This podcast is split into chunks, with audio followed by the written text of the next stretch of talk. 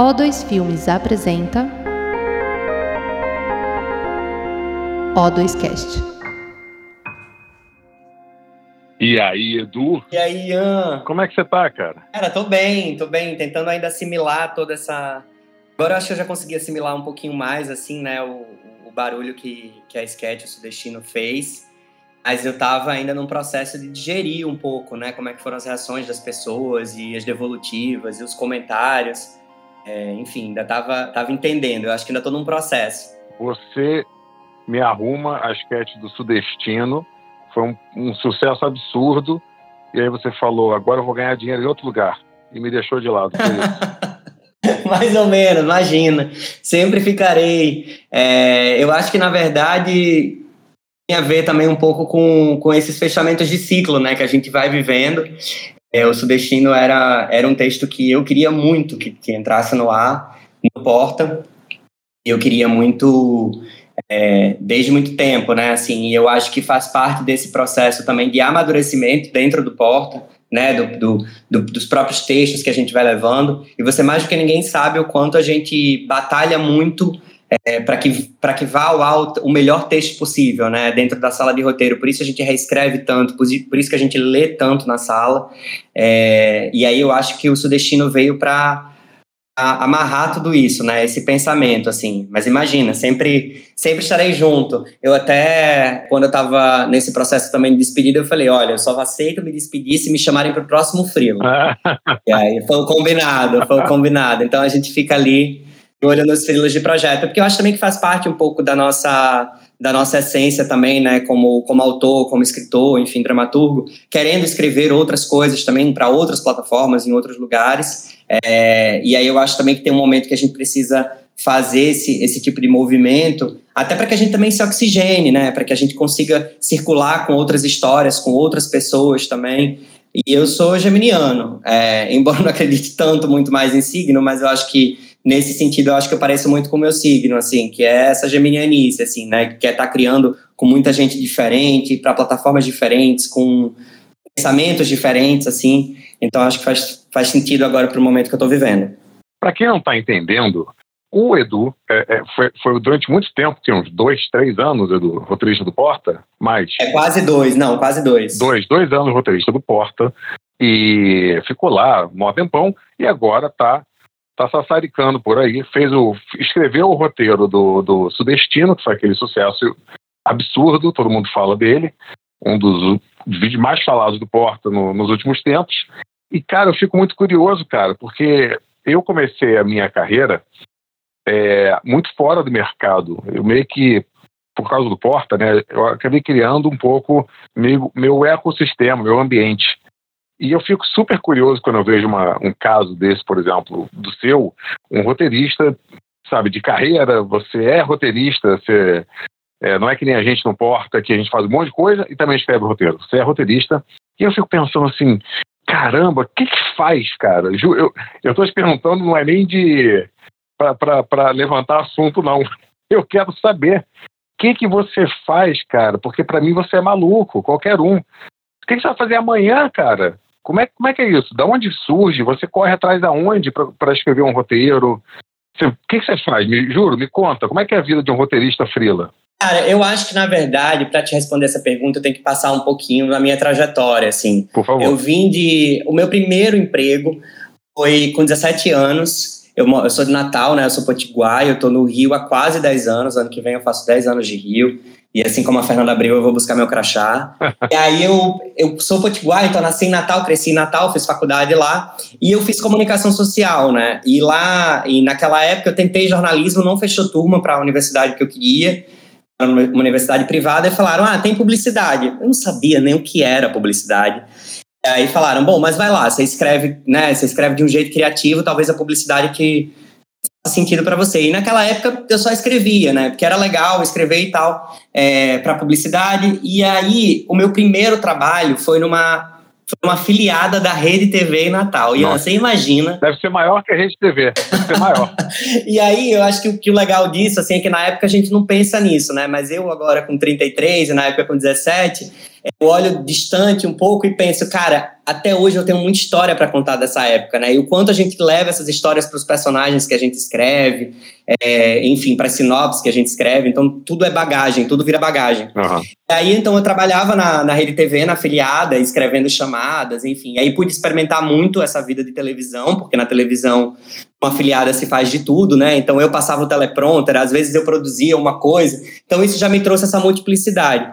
Aí, enfim, aí eu fui andando muito no mercado de, de publicidade, escrevi bastante para publicidade, na, fazia sentido para mim, até que rolaram umas questões mais ideológicas, a consciência pesa um pouco, estou fazendo as pessoas consumirem mais, ia dormir pensando, poxa, será que eu estou, sei lá, trabalhando em prol da obesidade infantil, sei lá, a gente pensa um monte de coisa, assim. E aí foi quando eu fui para Globo, e aí eu comecei a escrever, enfim, trabalhar com conteúdo lá na Globo, que na época se entendia como conteúdo digital, né, escrevendo para a internet. E aí na Globo eu passei uns quatro anos, e o legal da, da Globo é que eu trabalhei na comunicação. Então eu pude divulgar e trabalhar na divulgação de vários produtos, né, que na Globo a gente chama produtos, é, enfim, todos os programas, todas as novelas. Então eu acho que tinha a ver com isso da, dessa coisa de ser geminiano, né? Assim. E, e um pouquinho antes de ir para Globo, na verdade, eu trabalhei numa agência que atendia a conta do Rock in Rio.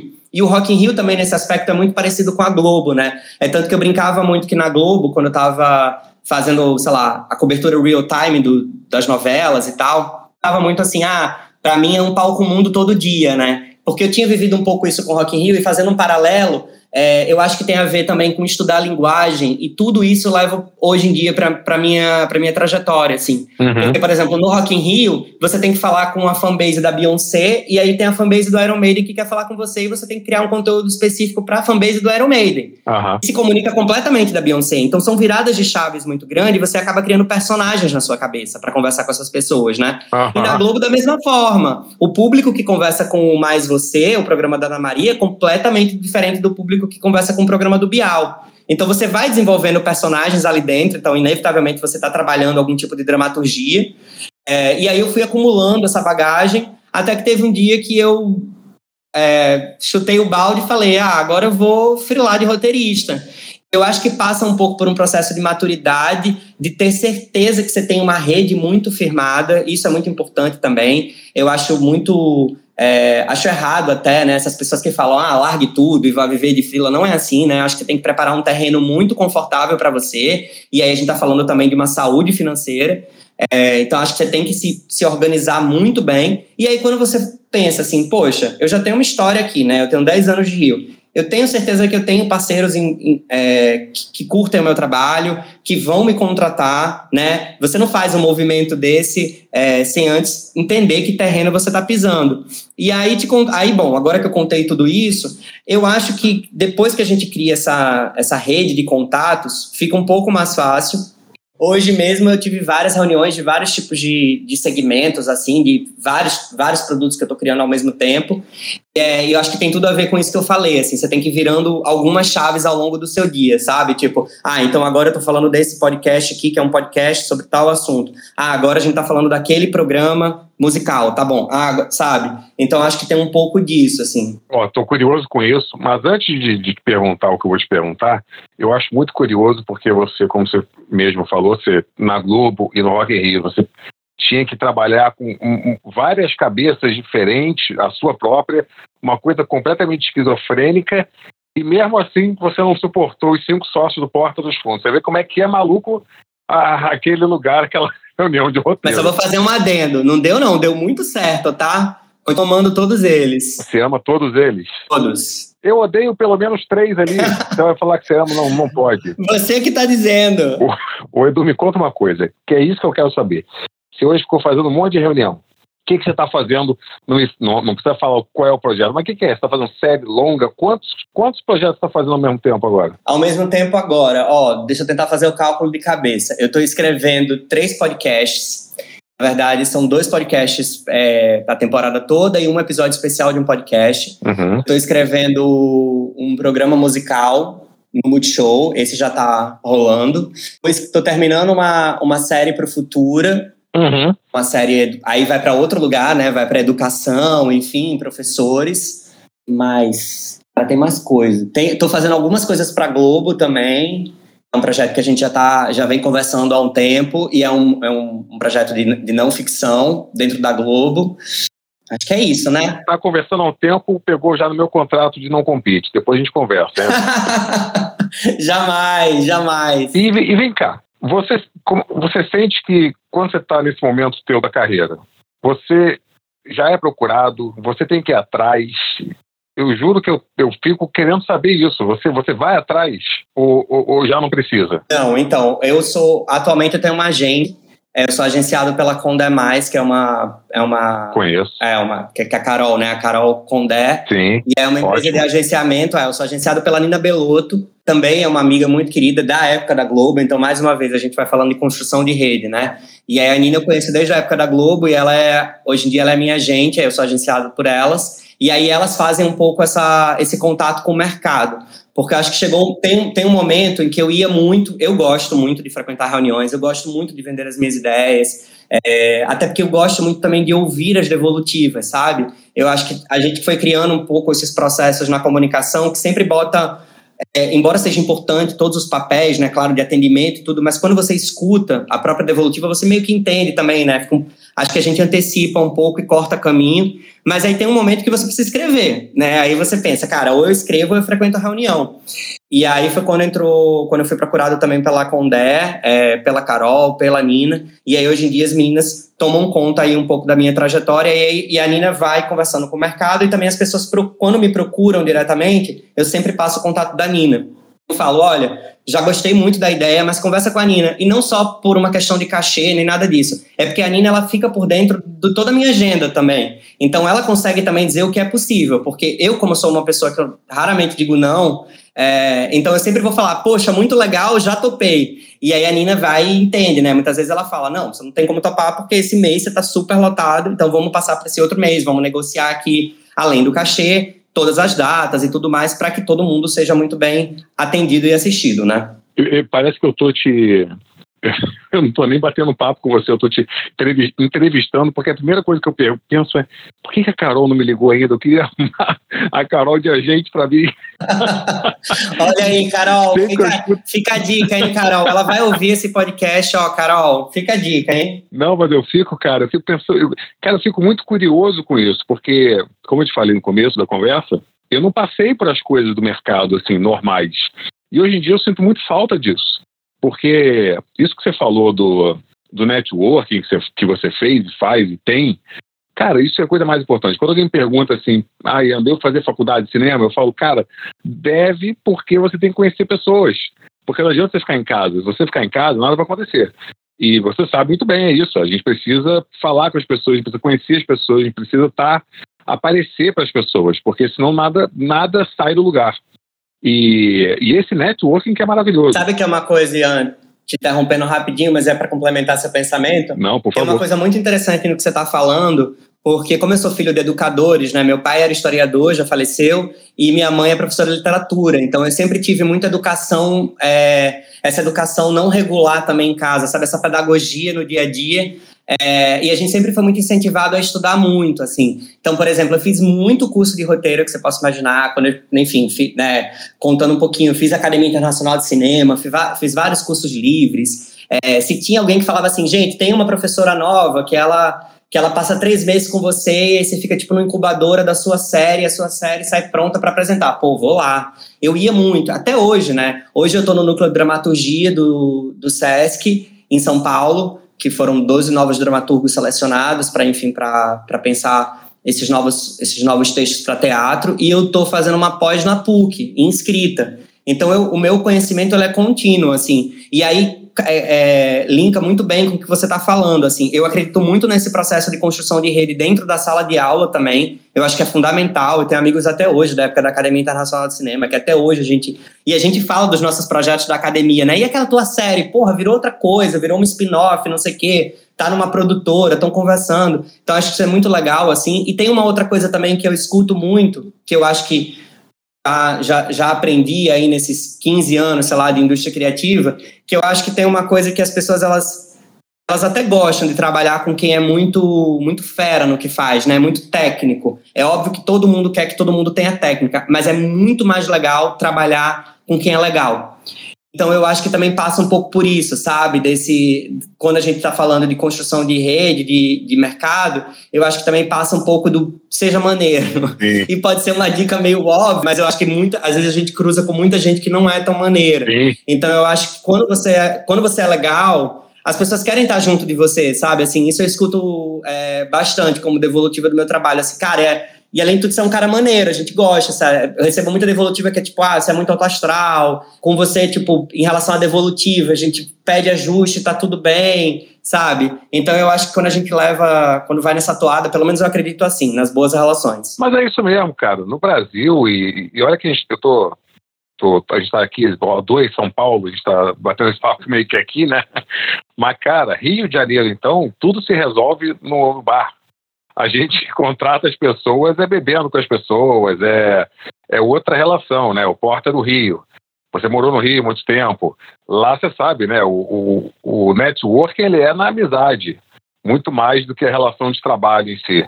Às vezes, às vezes até para o ruim, né? Nem sempre isso é para o bom. Às vezes a gente gosta muito de alguém e nem sempre ali aquela pessoa é tão talentosa e acaba e a pessoa tá lá tá lá fazendo fazendo negócio. Ainda bem que não é o teu caso, Ainda bem, porque você é super legal e escreve bem pra caralho. É, senão você não estaria aqui agora fazendo essa entrevista aqui no O2. E tem uma coisa rolando com a 2? Ainda não, por enquanto não. Mas fica a dica de novo também. Você deu a dica para Carol, eu dou a dica para O2. Olha aí, ó. Olha aí, a gente vai se dando dica aqui. Isso é networking.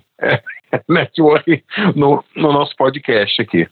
E vem cá, cara, que, que, me conta agora um pouquinho mais de você, fora a tua história aí. O que, que você gosta de. O que você tá vendo aí? Também é um momento que eu gosto de saber para ver o que, que eu vou ver no, nos meus streams aí. O que, que você está assistindo de série? Ah, boa. Como é que Cara, tá isso é legal também falar, porque tem uma coisa que eu sempre comento, assim, nas salas que eu circulo, né? Como eu troco muita ideia com muita gente, eu tenho notado também que a gente, que, a, que o, o, o, bonde do audiovisual, né? Eu costumo brincar que, como eu também vim, eu, eu, por muito tempo também eu cobri teatro, né? Eu fui repórter cultural. Então eu vinha muito do bonde do teatro, que é completamente diferente do bonde do audiovisual. Eu fico brincando que a galera da camisa preta, da roupa preta, assim. É. Festa de cinema é todo mundo de preto, né? Assim, se olhando, assim, para saber quem é o novo diretor, a nova diretora.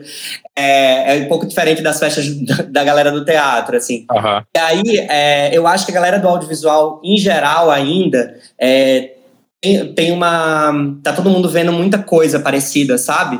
E eu sempre, quando eu chego numas salas, assim, é muito engraçado, porque eu nunca vi muita coisa clássica. Eu tenho, eu tenho esse, essa questão. E eu não acho que seja uma questão, assim, que tem que correr atrás, nem nada disso, assim. É, é que eu acho que são outras referências. Então, por exemplo, eu vejo muita coisa nacional e é, é muito engraçado quando eu chego eu demoro muito a assistir as séries da moda. E aí, quando eu chego em algum lugar, as pessoas falam: Ah, vocês já viram a nova série, Brubbles Night, sei lá, qualquer série. Uhum. E aí eu falo assim: Ah, não vi não, mas eu, tô, mas eu vi uma peça, na época que a gente podia ir né, ao teatro, né? Ah. E as pessoas já ficam meio curiosas, assim, ué, tá vendo peça, né? O exótico, né? Assim, o exótico. Alguém do audiovisual viu uma peça.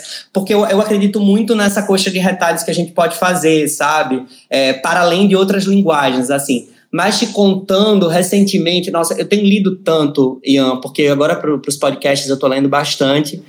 É, eu, tenho, eu tenho relido muito a obra do Paulo, é, do Paulo Freire, por acaso. Uhum. É, relido muita coisa, e eu acho que tem tudo a ver com, com o que a gente está vivendo, né? Enfim, não por acaso o Paulo Freire está.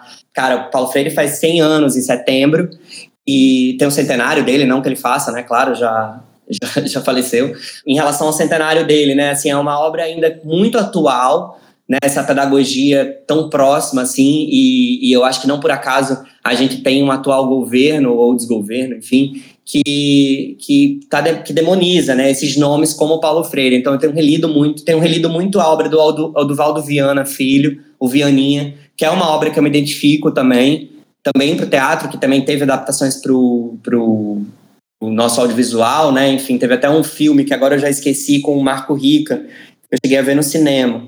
Mas eu, eu consumo muito produto nacional, assim, eu sou muito produto nacional, é, obras audiovisuais brasileiras, assim. Então, o cinema do Hilton Lacerda me interessa muito, é, o Esbir Filho também tem feito umas coisas muito interessantes. Esbir, Esbir. Conheci muito em festival, Smith. É, então, acho que, que essa turma toda, me a Ana Molayar me interessa muito. Aí indo pro teatro, assim, a direção da Duda Maia, por exemplo. Duda Maia é uma diretora no teatro que me interessa muito, assim, assistir tudo da Duda é muito inspirador. É, e eu acho que, inclusive, o teatro é, se readequou, tentou se readequar, né? É, fazendo também muita coisa online. Eu tenho até uma sketch no Porta, que é o Teatro Online, que é o Infante que faz um ator de teatro contemporâneo, que a gente que eu Sim. adoro. É uma sketch minha, do Fábio e a Manu, né? Escrevemos os três juntos no começo ali, na primeira temporada da pandemia.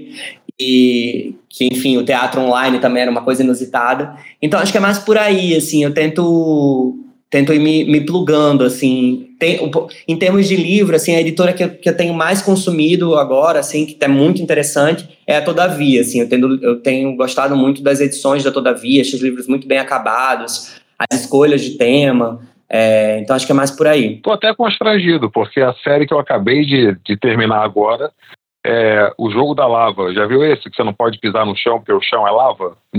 Na Netflix? Não, mas já fiquei curioso. Já vou botar na minha lista. É aquele jogo que você fazia quando você era criança, que você não podia pisar no chão da sala, que você tinha que pular do sofá para a cadeira, sabe? Uhum. Só que eles fizeram uma produção imensa. O chão realmente é lava, eles fizeram tudo com água. E é tipo uma Olimpíada de Faustão, só que desse, desse esquema. Dá uma olhada depois, tá na, tá, tá no, na Netflix. Mas eu prometo que depois eu vou no Paulo Freire aí também. Não... Ah, não tem que estar tá constrangido, não. Então, eu acho que o, o lance é abrir esses diálogos, sabe? E, e, esse encontro de, de, de referências que é maneiro. O que eu não gosto é quando alguém chega e fala, você tem que ver isso. Eu odeio essa coisa do tem que. Quando fala que tem que, eu não vou fazer nada. Eu não sou obrigado a nada. A minha mulher é. nunca ouviu Michael Jackson, Madonna, porque ela tinha raiva. As pessoas falavam isso para ela. Até hoje ela tem birra e tudo que é, é, é pop, porque ela tem que odeia. É, na verdade, tudo que vira obrigatório, né? Assim, essa coisa obrigatória do ah, você precisa assistir tal coisa. Não, eu vou ver quando, né, quando fizer sentido para mim. Mas assim. você sabe, eu acho que é mais você tá falando do teatro, cara. Eu tenho um problema muito sério com o teatro, que é Conta. é porque é que para mim é, é, que nem Olimpíada. Sabe quando você fica vendo ali e tor... eu tava vendo outro dia o skate. E aí você fica desesperado, você fala, a pessoa vai cair, a pessoa, ai meu Deus, a pessoa vai cair, ela vai cair, eu sei que ela vai cair em algum momento. E o teatro é a mesma coisa. Eu vou no teatro, se não fosse ao vivo, se fosse filmado, eu ia amar. Mas eu fico numa angústia, porque eu, eu penso assim, ele vai esquecer a fala. Eu sei, ele vai esquecer, alguma hora ele vai esquecer. Ai meu Deus, ele vai tropeçar ali, olha ali. Eu fico, eu fico assim, eu fico tenso, porque eu acho que alguma coisa vai acontecer e vai dar errado. Então, Você assim, sabe que esses, que esses anos todos também cobrindo teatro eu vi muito isso, mas eu via também uma outra coisa que tem tudo a ver com o que você está falando. As pessoas falavam assim: acontece na minha frente, eu tô vendo que não é ele, eu não consigo ser enganado. Não é esse personagem. É muito engraçado isso, né? Aí, ó, na pandemia, muita gente começou a, a fazer online, né? Então é, é um pouco é. filmado em alguma escala, né? Não aquela que é a peça captada, né? Mas o que é online. De repente você pode tentar também e ver o que acontece. Mas eu acho que é natural também, né? A, a arte... Não, deu errado. Deu errado também. Deu errado também. Nossa, eu... então. Fui ver a peça de uma amiga minha, que ela me, me convidou. Botei eu, a minha mulher aqui, a gente foi assistir. E aí. Não sei se alguém que está na peça. Isso deve ter acontecido com todas as peças, na verdade. Mas aí tô eu lá, vendo a peça, e aí não começa, não começa, tá dando errado. E aí eu entro o diretor e começa, olha só, galera, não tá rolando. O que, que tá vendo com a internet aí do Rodrigo, não sei o quê. E a gente fica todo mundo olhando ali, porque tava online, né? E, sei lá, 100 pessoas aquilo e aí você fica constrangido, e aí a amiga manda mensagem, ai gente, desculpa, tipo, não, imagina, tá tudo certo. E a internet do Rodrigo lá, sei lá, não funciona, o diretor fica puto, e ai meu Deus, eu fico mal só de lembrar. Eu não queria ter isso, mas é um problema, eu fico eu fico tenso, eu fico ansioso com o negócio acontecendo ali ao vivo na minha frente. É complicado. É, não, acho que a gente tem que aceitar que o teatro definitivamente não é para você e tá tudo é, certo. Então, eu não, eu não, não, é uma, não é uma bandeira contra o teatro, eu só, só tô eu só fico ansioso, é só isso. fico tenso. Eu quero ajudar ali, entendeu? E não posso fazer nada, só posso ficar sentado olhando. Mas, mas você, você vai, vai fazer mais teatro ou agora é só dinheiro? O que, que é isso? só dinheiro é ótimo. Cara, eu acho que eu, a minha ideia sempre é contar a história que eu queira contar, assim, sabe? Eu acho importante que a gente consiga mundo ideal, né? Tentar encontrar os recados que você quer deixar para o mundo. Eu penso muito também um pouco nessas histórias, assim, como o que, que eu quero deixar, né, para pro, os meus filhos, para os meus netos, para essas outras gerações, assim. É, então, acho que quando a gente consegue isso, é muito feliz. É claro que também tem uma questão aí muito tópica, nem sempre a gente consegue. a gente sabe que né, tem que pagar boleto, tem, tem muito interesse de todo mundo, muito desejo, mas eu acho que não, eu não penso muito em plataforma também, sabe? Eu não penso muito, é, ah, eu quero escrever um podcast, ou eu quero escrever uma série. Eu quero contar a história, e aí, se por acaso a história que é melhor que ela seja contada numa peça, tá tudo certo, se, se é melhor que ela seja um, um, longa, um curta, ou é melhor que ela fique no gaveta, que não é tão boa, tá tudo certo também, sabe? O que eu quero é tirar ela de dentro de mim, assim, em alguma escala. E você vai preparando uns projetos, cara? Eu estou fazendo isso agora também. Eu estou preparando uns projetos para começar a levar nos lugares. Ou, ou, você vai mais no briefing? Você tem, você é mais um cara das suas coisas ou você entra na coisa dos outros? Eu acho que depende muito do momento que você está né, na, na, na, trajetória. Assim. Eu ainda acho que eu estou começando, óbvio. Só, eu só tenho 15 anos de indústria criativa, é muito pouco. Então eu acho que ainda não tenho é, muito como ainda colocar totalmente a minha assinatura. Então acho que você tem, entra numa negociação, é, entra numa negociação, né, do que pode ser da, da sua voz, o que pode ser a voz do seu contratante, da sua contratante é, para que você entre, entre nos acordos. Assim, é claro que eu tenho projetos autorais, é, eu tenho uma série, né, enfim, que sempre tento apresentar para algumas produtoras, e aí vou recebendo evolutivas e vou melhorando. É uma série jovem adulto, é, o público é jovem adulto, já chegou a ser infantil, depois chegou a ser adolescente, né? Enfim, a gente vai mudando de acordo com as evolutivas e também entendendo a temperatura do, do mercado também, né? Acho que tem essas adequações. Porque, por exemplo, essa série é uma série que dá para ser adaptado para vários públicos, né? É uma série musical. Então, ah, então se agora o mercado está procurando jovem adulto, calma, eu acho que consigo aqui mudar um pouco a faixa etária desses personagens, essas tramas eu posso deixar um pouco mais adulta, beleza. Ela já está pronta para o que o mercado está querendo agora, assim.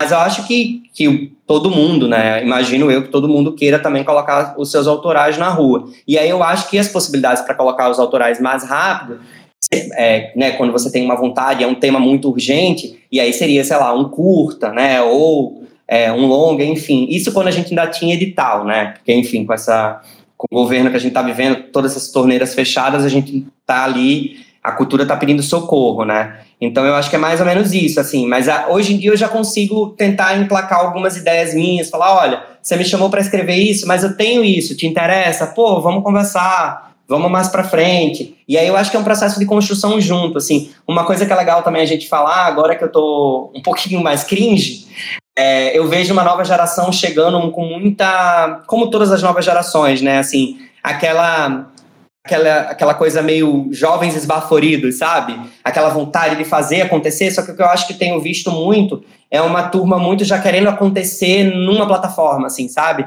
Eu vejo muita gente chegando e falando assim, ah, eu tenho uma série para Netflix, calma, eu nem sei qual é a história, eu nem sei qual é a logline, você já tem o player, sabe?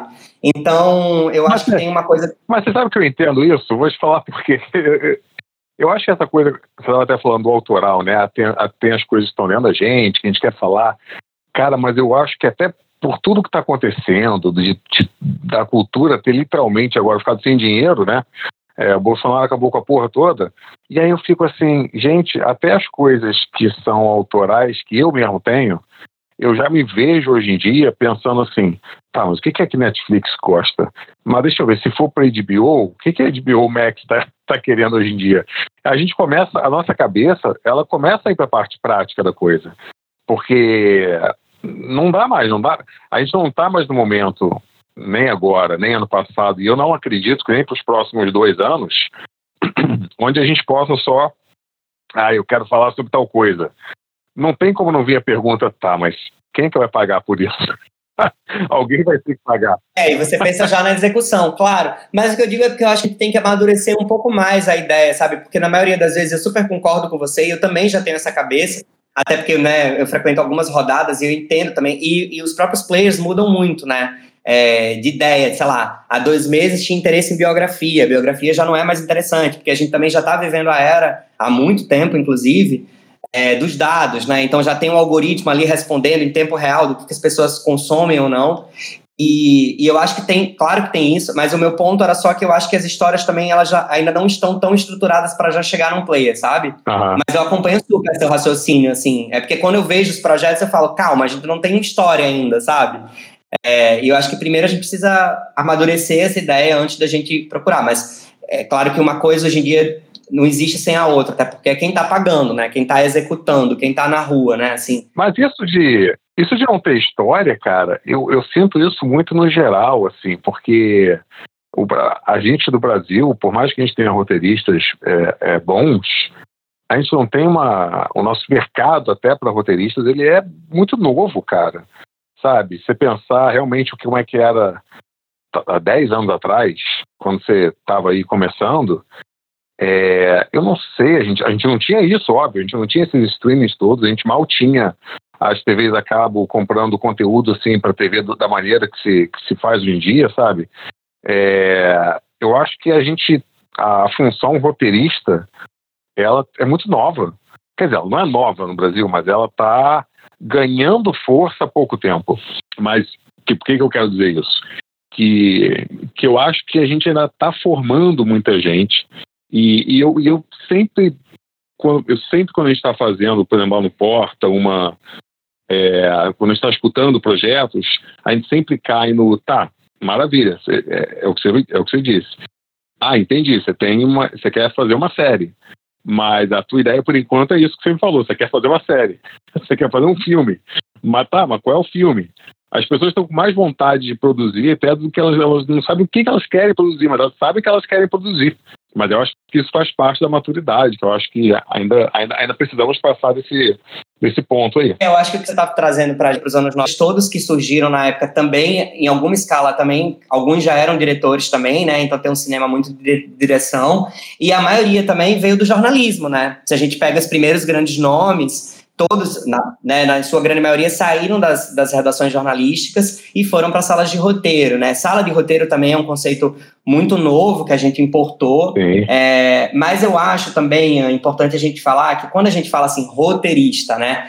É a mesma coisa quando alguém fala assim, ah, sou cantor. E aí alguém fala assim, ah, tá bom, então você tá na Som Livre, sei lá, você tá em qual, hoje em dia é qual plataforma você tá, né, assim, mas enfim, antigamente era qual gravadora. Uhum. E eu acho que você ser roteirista tem tanta possibilidade. Eu acho tão importante a gente contar isso para essa geração que está se formando também, para quem está ouvindo a gente, está na dúvida, tá, sei lá, né, tá tentando vestibular, enfim, toda essa, essa cena. Eu acho que tem tanta possibilidade de você contar a história em tanto lugar, assim, até com isso mesmo que eu falei, né, essas outras plataformas que foram surgindo, e tem outras possibilidades de roteiro, né, você tem roteiro de não ficção, é, que aí abre um campo enorme de reality show, de talk show, é, programas de auditório, programas musicais. Você tem roteirista corporativo também, tem uma turma que adora escrever corporativo, né? Você tem roteirista de. Você tem roteirista de evento. A da Dora ali, Ah, tem uma galera que gosta, sabia? Tem uma galera que faz para pagar a conta e tem uma galera que gosta. Já conheci uma galera que gosta que é isso. Tipo, ah, tá bom, eu acordo todo dia, tenho um briefing, eu faço, entrego e pago conta, tá tudo certo, sabe?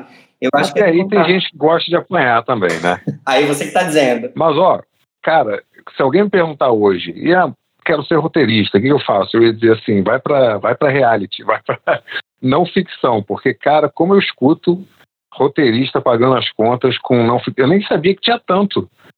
Porque todo mundo parece, no desespero, vai surgir uns dois realities para você escrever. Não é isso? Ou eu tô maluco? É, o mercado de não ficção é um mercado que, que cresce. O próprio, as próprias plataformas estão né, procurando esses formatos. É aí uma.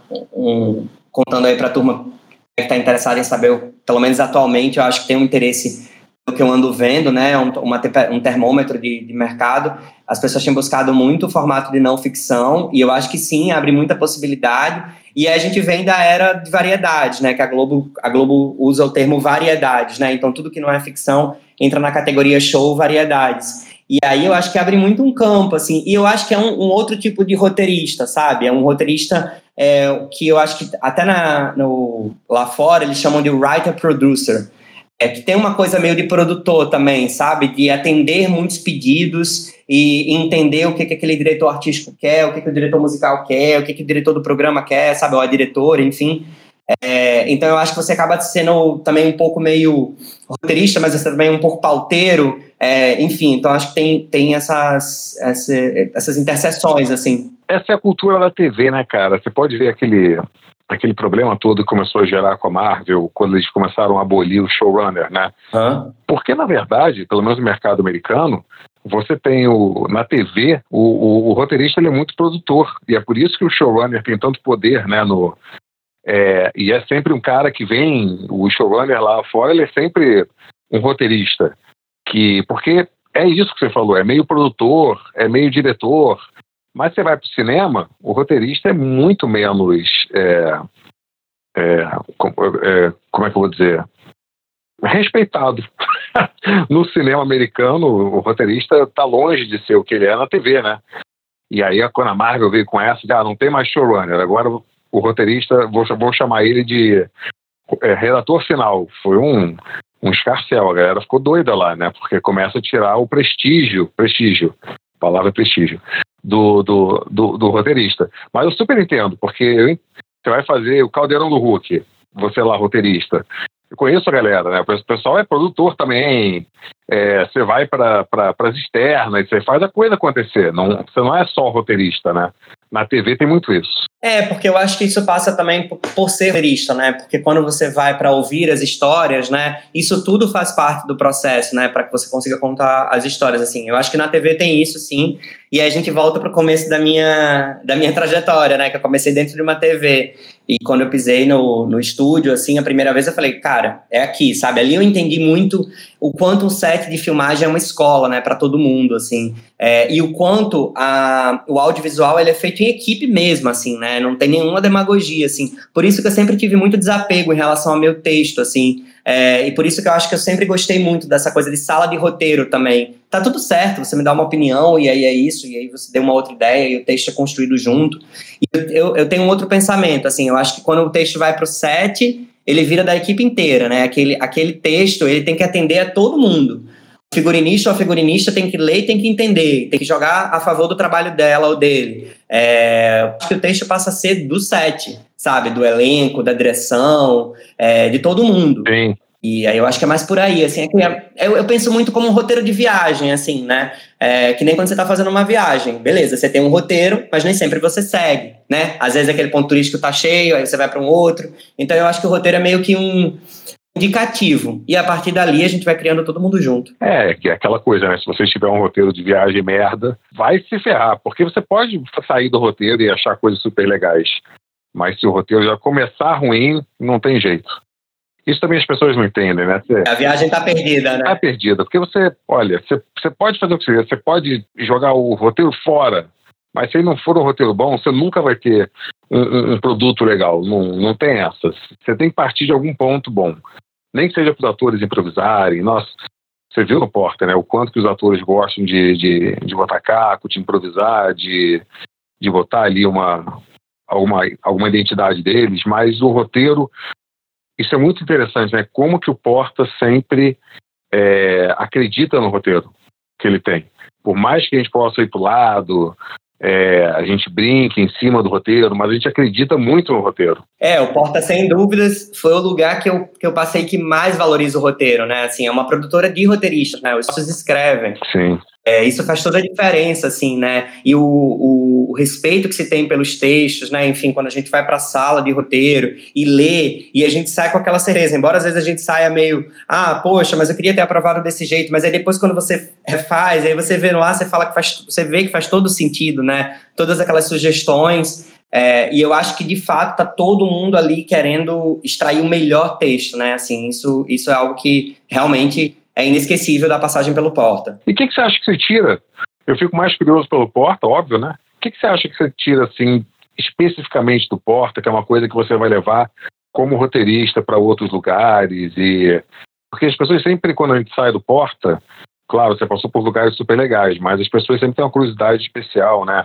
O que, que é que o, que o Porta é muito diferente, até no, na maneira de fazer. O que, que você acha que você tira de lá, que é uma coisa que vai te dar hoje em dia um a, um a mais aí, numa outra sala de roteiro? Cara, é interessante pensar, eu estava pensando muito nisso antes de, enfim, da gente começar esse papo, e eu acho que, que o Porta vem para chancelar algo que eu estou tentando muito trazer também para o mercado, que é algo que já acontece, por exemplo, na Argentina, a gente tem escolas é, que você paga só cadeiras de diálogos, e era isso que eu estava querendo fazer. É, tem, um outro, tem outros países que às vezes eu vejo, é, que às vezes eu vejo mais séries, e aí eu vejo, por exemplo, é, criado por fulano, roteiro de Beltrana, diálogos por já acredita o dialoguista. Olha. Então existe isso.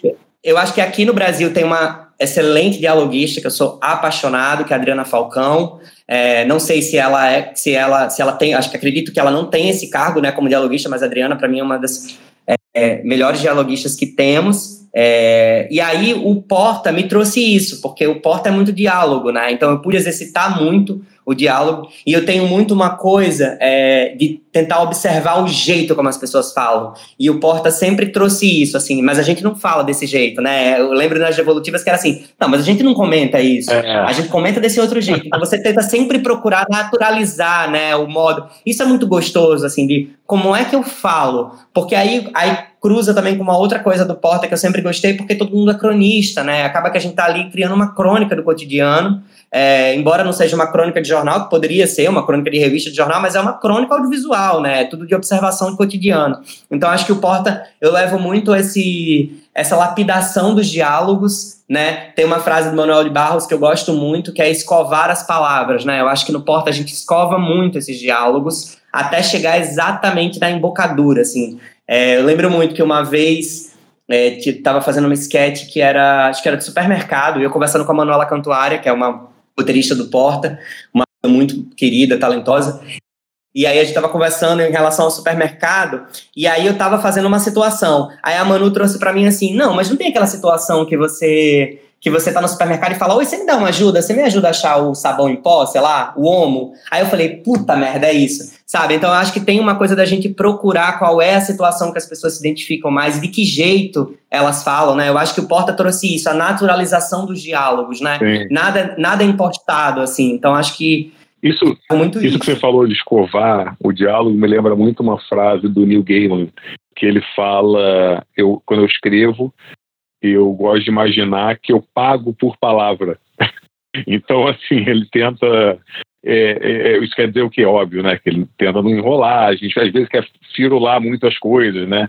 E ele deixa tudo um enxuto. É, mas que não é exatamente o que a gente faz. Eu, concordo, eu super concordo com você. Eu acho que o Porta, se você me perguntar, nós somos os melhores roteiristas do Brasil? Não, com certeza não. Mas eu acho que nós somos os maiores dialoguistas. Isso eu concordo 100% com você. Eu acho que ninguém escreve diálogo que não importa.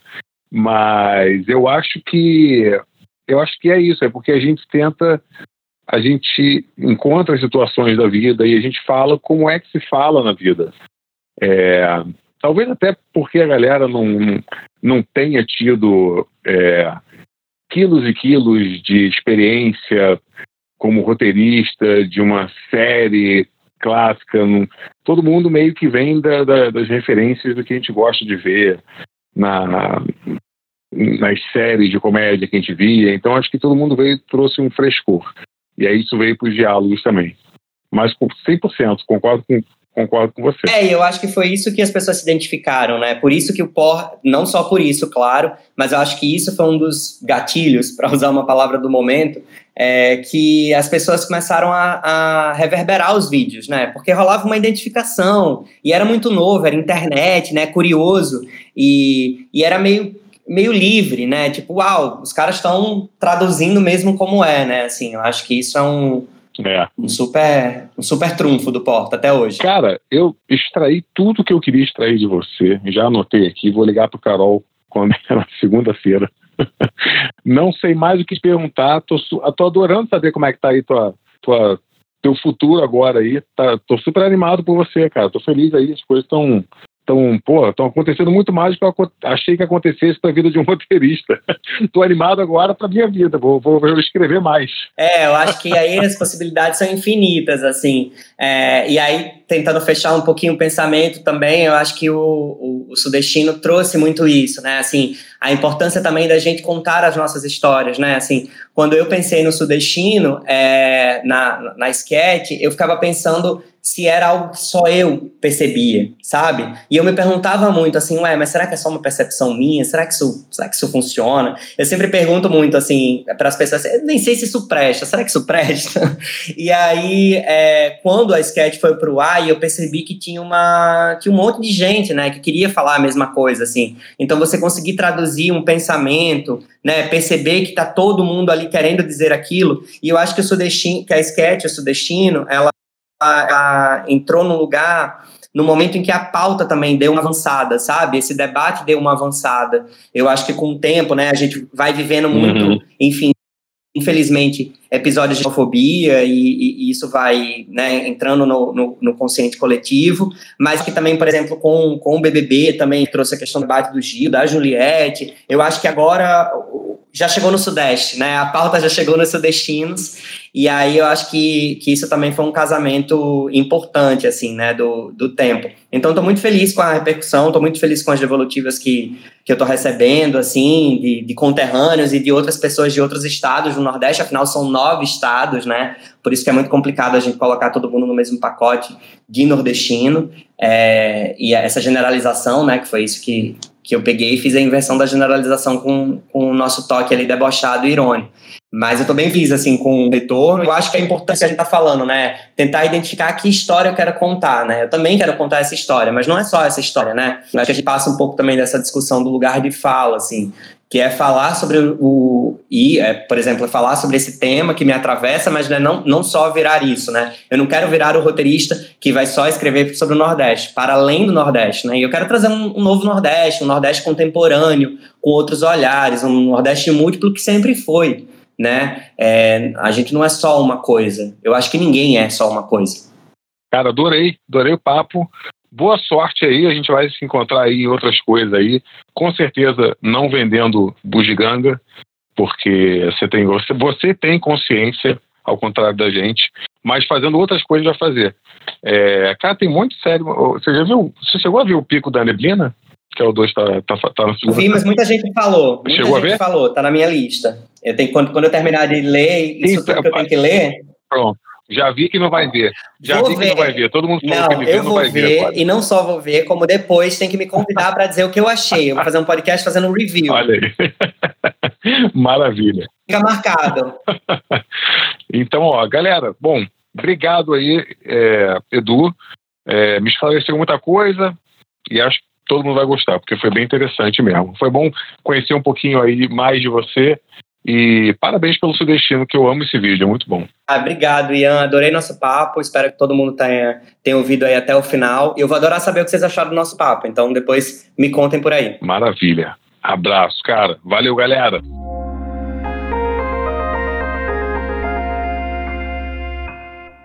Esse foi o O2Cast, com episódios publicados semanalmente. Siga a O2 nas redes sociais para saber mais. Até a próxima!